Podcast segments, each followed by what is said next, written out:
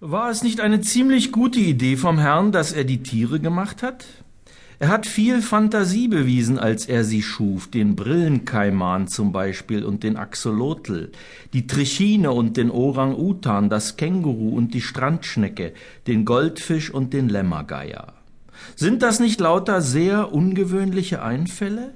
Wer von uns käme schon auf sowas? Er ist einfach unschlagbar in diesen Sachen und außerdem muss er einen Riesenspaß gehabt haben damals. Und wir heute? Sind den Tieren so fern und wären ihnen doch gerne nahe die Freuden des Herrn an seiner Schöpfung teilend. Nicht jeder kann Zoologe sein, Zirkusdirektor oder Zebrapfleger. Wenige leben auf dem Land, noch weniger in einem Großwildreservat. Ein Haustier? Ein Haustier ist eben nur ein Haustier, und er schuf doch viele tausend Tierarten. Sprechen wir es aus. Wir wollen endlich wissen, wie ein Hering sich fühlt im kalten Ozean. Wir begehren zu verstehen, wie es ist, eine Schabe zu sein, voller Sehnsucht nach Nähe zum Menschen und so grausam von ihm bestraft. Auch möchten wir herausbekommen, was uns die Wellensittiche wirklich sagen wollen mit vielen Worten. Wir sind voller Sehnsucht nach den Offenbarungen der Tierseele, nach ihrem Tiefinnersten, nach dem Warum des gepanzerten in sich Gekehrtseins aller Krokodile, der Pickelhäutigkeit der Kröten, der nervösen Intellektualität des Pudels, der ganzjährigen Sexsucht des Hasen. Wie aber können wir es erfahren?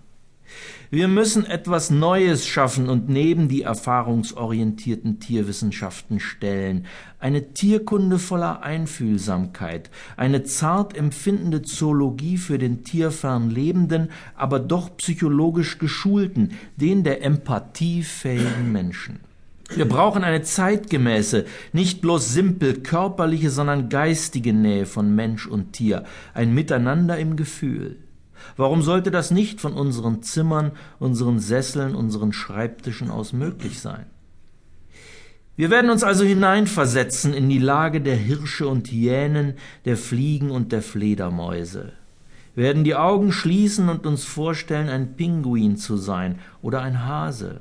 Werden uns ausmalen, wie es wäre, unser tägliches Leben mit einer unbeholfen sanftmütigen Giraffe zu teilen werden uns den Molochsarmen des Materialismus und der Realität entwinden und den Empfindungen der Tiere nachspüren, mögen Zoologen und Verhaltensforscher dazu sagen, was sie wollen. Das Tier, schrieb 1935 der Tierpsychologe Professor Bastian Schmidt, das Tier verbirgt sich unbewusst vor uns und hat darin vollständig recht.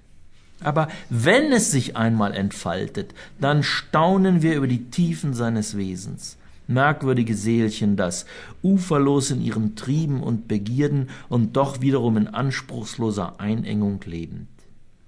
So schrieb ich dieses schmächtige Werk nicht als Wissender für Wissende, sondern als Fühlender für Fühlende.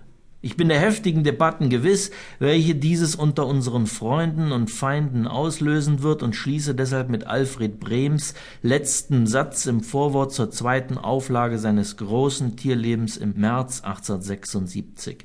Eine sachgemäße und wohlwollende Beurteilung wird mich stets zu warmem Danke verpflichten, eine von Missgunst oder vom Parteistandpunkte beeinflusste, böswillige Bemängelung auch fernerhin unnahbar finden.